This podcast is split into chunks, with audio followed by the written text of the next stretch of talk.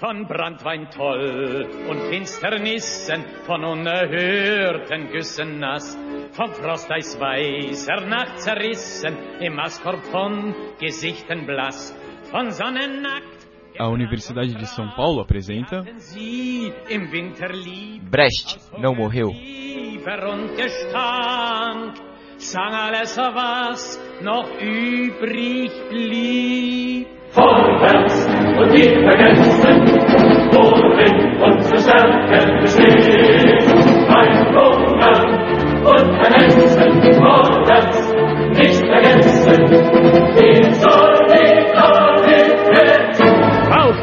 Bom dia, ouvintes. Bom dia a todos.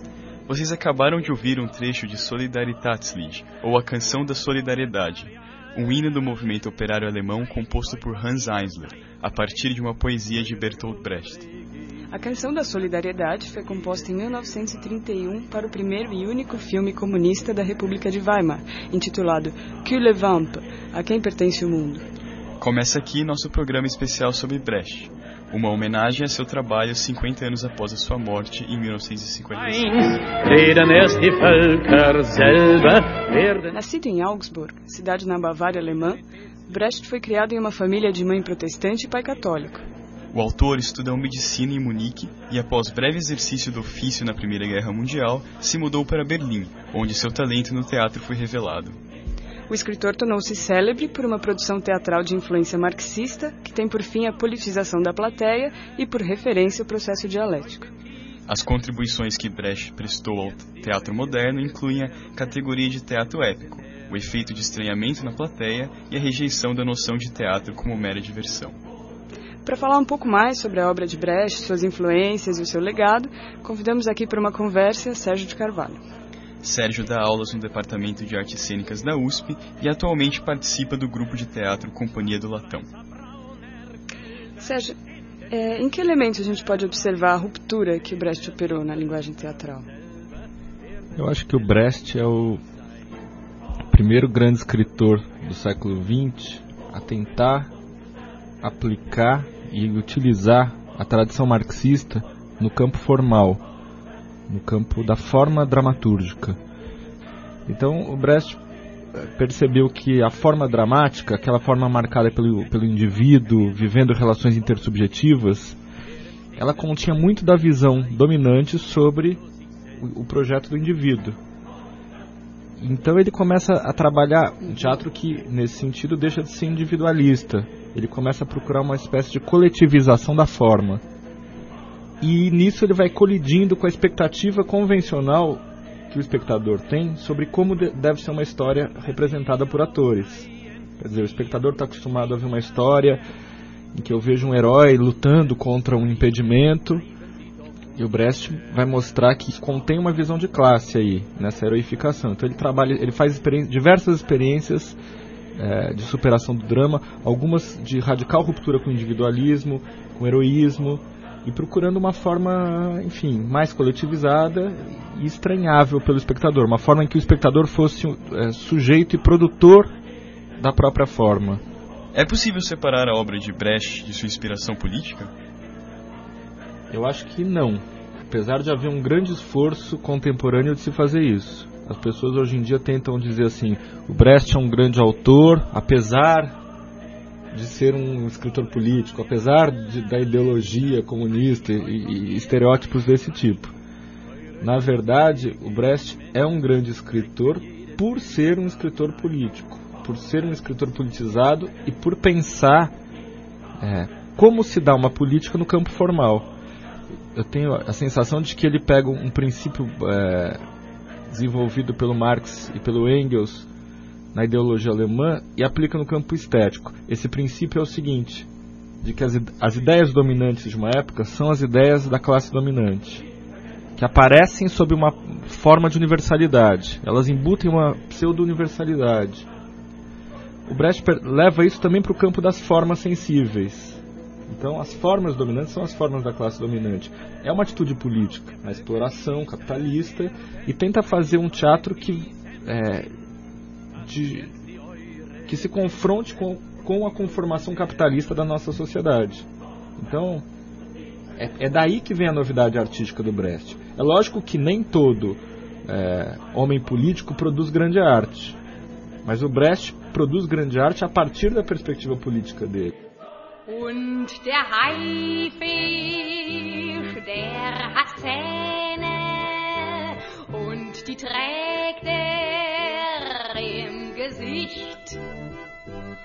Und McKeith, der hat ein Messer, doch das Messer sieht man nie. O Brecht ele trabalhou nas suas peças com músicos importantes, como Hans Eisler e o Kurt Weill, e de que maneira a musicalidade ela se insere na obra do Brecht?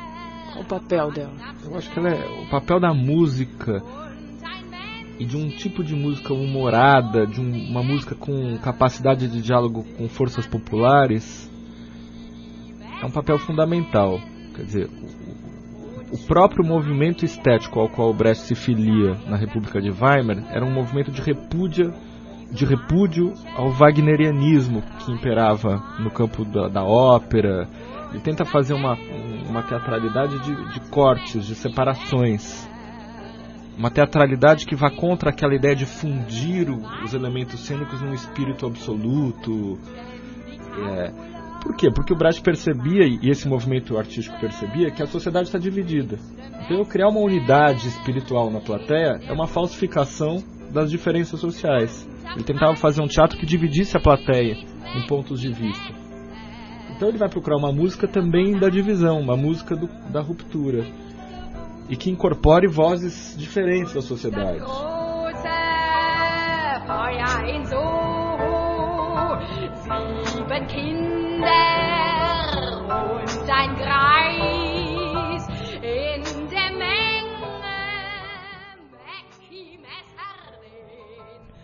Eu me mato de correr entre uns e outros, convencida de que ajudando os de cima ajudava também os que estão embaixo, como se houvesse uma espécie de unidade e todos remassem no mesmo barco, mas fui uma grandíssima tonta.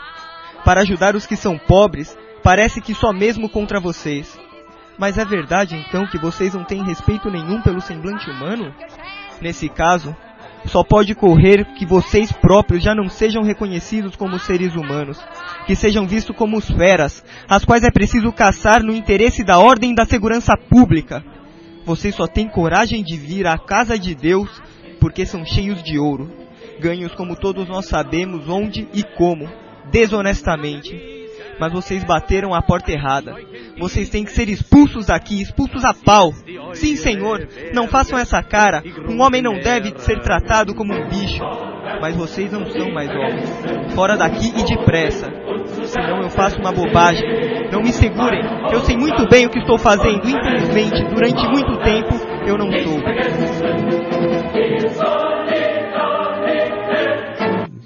Vocês acabaram de ouvir um trecho da famosa peça Santa Joana dos Matadouros. A peça narra a história de Joana, mulher pobre que se desilude com a religião ao perceber que ela não oferece respostas para o sofrimento material das hordas de desempregados. E a programação na cidade de São Paulo confirma as nossas suspeitas. Brecht não morreu. O repórter Silas Martí traz relato dos bastidores do Teatro Fábrica.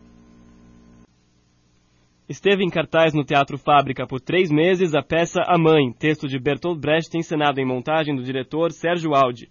À frente do núcleo 2 da companhia teatral com sede na Rua da Consolação, o diretor falou sobre a experiência de montar a peça. Também conversou sobre a reação do público, os embates provocados pelo texto entre atores do elenco e as inovações da dramaturgia de Brecht. Segundo Audi, o teatro épico de Brecht deixou para trás a discussão de dramas individuais e levou para os palcos uma discussão política. O dramaturgo se destaca pela consciência de que a arte tem uma função além da estética, servindo como ferramenta para revoluções. Segundo o diretor, a marca principal do texto de Brecht é trazer à superfície algo que permanece escondido nas falas e relações humanas no trabalho do ator, no trabalho da direção, uma postura que busca deixar claras as relações que movem a cena, o que está por trás daquelas relações humanas, o que, o que não está por trás, o que, o que move. A realidade não, nos é, não é como nos aparece, nos aparece. A realidade ela tem mecanismos que, que fazem com que ela aconteça.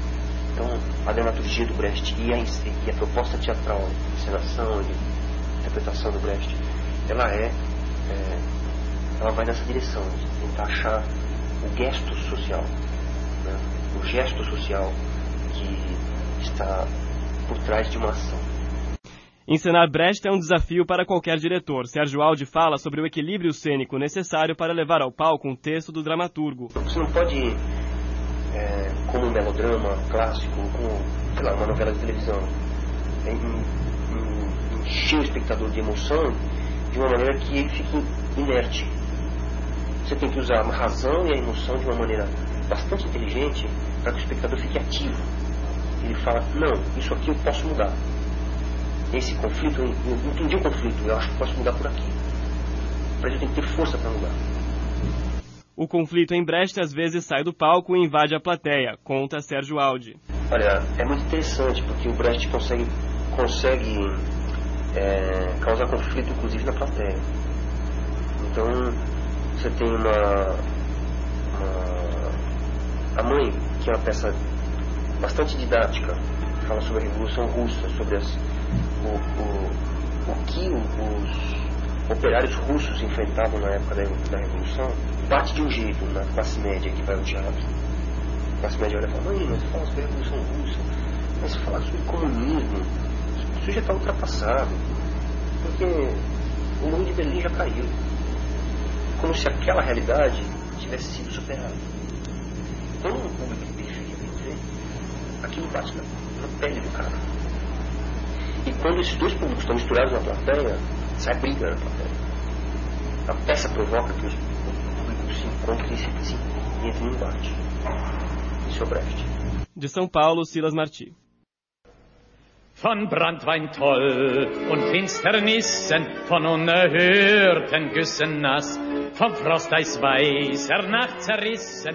Sendo a adaptação da obra do Brecht esse desafio, você poderia falar um pouco sobre o, como está sendo a adaptação da, da peça que vocês vão encenar junto com a Companhia do Latão? Esse texto, nós estamos trabalhando atualmente com uma peça chamada Círculo de Giz Caucasiano, do Brecht. É uma peça escrita nos Estados Unidos, ele estava em exílio ali no final dos anos, é, meados dos anos 40,